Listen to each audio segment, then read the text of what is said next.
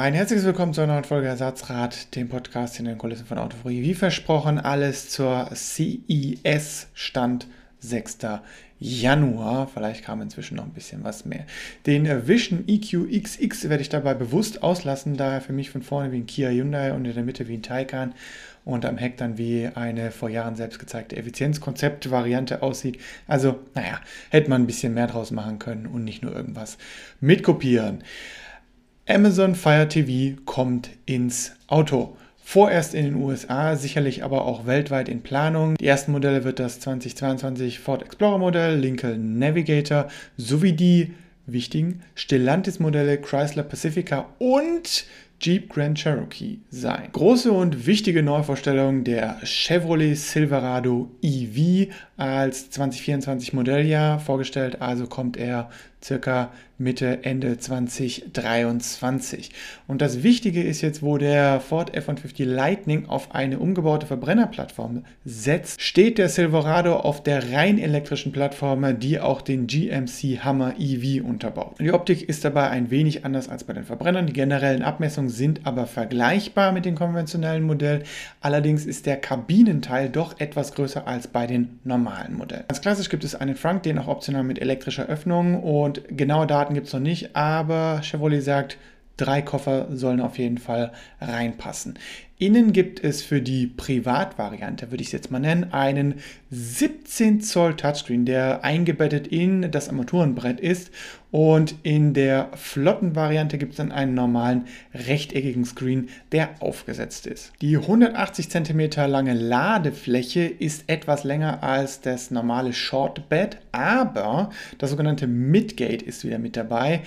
Und damit lässt sich nicht nur das Glas, sondern auch die gesamte Trennwand inklusive der Rückbanksitze umklappen und die Ladefläche entsprechend verlängern. Im Start gibt es erstmal nur zwei Antriebe, die haben sie aber trotzdem beide, glaube ich, ganz gut in sich. 375 kW, 833 Newtonmeter Allradantrieb bei der Fleet bzw. Arbeitsvariante und für den privaten Hausgebrauch eine Variante mit 488 kW und 1060 Newtonmeter. Damit soll es in unter 4,5 Sekunden auf 60 Meilen pro Stunde gehen. Beide übrigens mit 400 Meilen, also 644 Kilometer angepeilter Reichweite. Und beide sollen auch 350 kW DC laden können, haben ein 10,2 kW Power Outlet sowie 240 Volt Outlet. Los geht's mit 3600 Kilogramm Anhängerlast bzw. 544 Kilogramm Nutzlast. Die private Variante 4535 Kilogramm ziehen und 590 Kilogramm Zuladung bzw. Nutzlast. Geplant ist allerdings auch ein stolzes Zugpferd, was 9 Tonnen ziehen soll. Dabei kurz als Vergleich, der Lightning kann ähnlich ziehen, mehr zuladen, kann aber nicht so weit fahren und lädt mit maximal 150 kW DC bzw. hat noch einen integrierten 9,6 kW Output. Im Start gibt es erstmal nur die private Variante in voller Hütte für stolze 105 1000 US-Dollar ohne Überführung. Später soll dann aber auch noch als Modelljahr 2025 eine Variante bzw. mehrere Varianten ab knapp 39.000 US-Dollar kommen. Endlich gezeigt nach diversen Teasern wurde das Chrysler Airflow Concept, was 2025 in Serie gehen soll. Chrysler will übrigens bis 2028 vollkommen elektrisch sein. Sieht eigentlich gar nicht so schlecht aus. Es ist ein Mix aus Limousine und Crossover. Allerdings ist das Heck sehr mächtig geworden in Dreiviertelansicht. Und da fragt man sich natürlich auch, ist das alles Design oder steckt da auch wirklich Laderaum dahinter? Wenn Laderaum dahinter steckt, ist es mal gar nicht so schlecht. Aber ich vermute mal, dass das innen sehr verbaut sein wird. Warum ist der Wagen wichtig? Naja, Chrysler gehört zu Stellantis und das gibt uns wieder mehr einen Einblick auf die neue Elektroplattform. Beim Airflow-Konzept werden zwei Elektromotoren mit jeweils 147 kW eingesetzt. Die Reichweite soll zwischen 350 und 400 Meilen liegen, das heißt übersetzt 560 bis 640 Kilometer, also schon ganz ordentlich. Und STLA Autodrive, also die Level 3 Autonomie, soll auch mit am Start sein. Dann wurde die Sony Vision S 02 vorgestellt. Die Vision S, die ursprüngliche Vision S heißt nun Vision S01, war allerdings auch ein absoluter Hingucker auf der CES 2020. Nun die Vision S02 könnte eigentlich auch das Model Y als Facelift sein. Sieht nämlich sehr, sehr ähnlich aus. Wiegt knapp 2,5 Tonnen, ist 4,90 Meter lang, 1,93 breit und hat zwei Elektromotoren mit je 197 Kilowatt. LIDA ist mit an Bord. Derzeit wartet man auf die Erlaubnis für Level 2 Plus. Vollautonom soll auch möglich sein bzw. kommen. Zudem gibt es derzeit Experimente mit 5G-Verbindungen zu sehen auf diversen Testfahrten in Japan und interessanterweise auch Deutschland. Der Fokus bei dem Fahrzeug liegt natürlich bei den Entertainment-Möglichkeiten. Man hat verschiedene Sounds, die man sich auswählen kann oder einstellen kann für Beschleunigung und Bremsen bzw. Rekuperation. In die Sitze sind direkt die Lautsprecher integriert und die Integration vom Sony Bravia Core zeigt natürlich auch, Entertainment liegt hier ganz klar vorne. Zudem es ist Sony, dementsprechend kann man auch per PlayStation da drin spielen. Interessanterweise hat man Ende 2021 noch gesagt, man hat keine konkreten Pläne, irgendwie in den Elektro- oder generell Automarkt vorzudringen. Allerdings startet jetzt März 2022 die sogenannte Sony Mobility Abteilung die wohl den Start in den Elektroautomarkt angehen soll. News am Rande der CES One bzw. Our Next Energy hat einen Batterieprototyp vorgestellt, der 752 Meilen gefahren ist, übersetzt 1210 Kilometer und das ohne nachzuladen.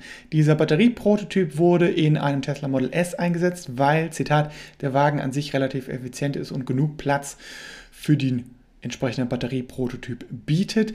Langfristig möchte das Unternehmen auf Nickel und Kobalt verzichten, allerdings nicht zulasten der Energiedichte. Den Test hat man in Michigan durchgeführt im Dezember und ist rund 55 Meilen pro Stunde im Durchschnitt gefahren.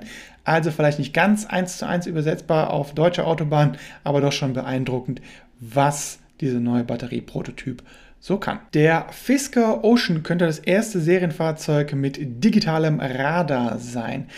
Dieser digitale Radar soll laut Fisker weniger anfällig bei Schlechtwetter sein, kann Fahrzeuge bis 200 Meter um sich herum erkennen. Derzeit ist so rund 70 Meter geläufig und Fußgänger bis 80 Meter. BMW hat auf der CES die sogenannten Theater Screens oder auch Theaterscreens Bildschirme vorgestellt. Ein 31 Zoll Widescreen im Format 32 zu 9, der die Fondpassagiere mit bis zu 8K Auflösung entertainen soll, fährt über seitliche Gelenkschienen aus dem Dachhimmel heraus und 8K erstmal als technische Möglichkeit, denn bisher ist dieser Fire TV erstmal nur auf 4K beschränkt. Zudem hat man auch gezeigt, das sogenannte E-Ink Prototypenfahrzeug Dabei hat man per Laserschnitt zugeschnittene Folien auf einen iX gezogen, der die Farbe individuell anpassen lassen kann.